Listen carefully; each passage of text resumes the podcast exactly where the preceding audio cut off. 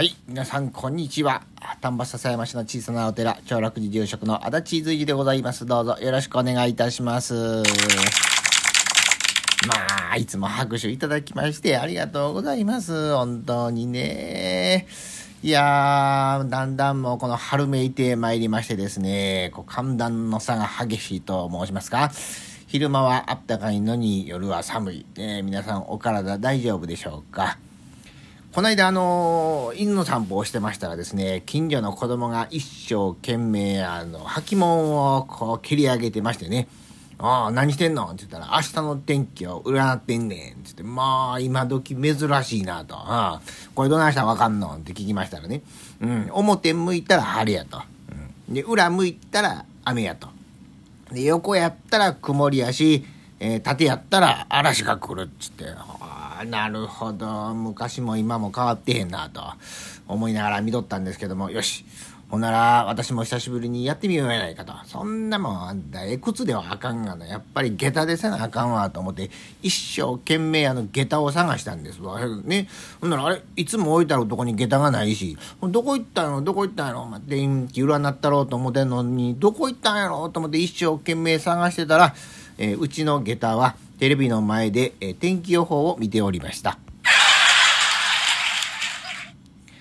昔あの、桂米朝さんがやってはった小話でございますけれども、えー、ねせやけど、まあ、最近と言いますか、本当にその、災害が多いと申しますかね、ゲリラ豪雨って言ったりね、本当にこの地球温暖化、気候変動っていう言葉がありますけど、最近では気候危機ということが言われるそうでございます。うーんまあね、今はその天気予報はね、よう当たりますけれども、私が小さい頃なんか結構外れたと思うんですよね。うん。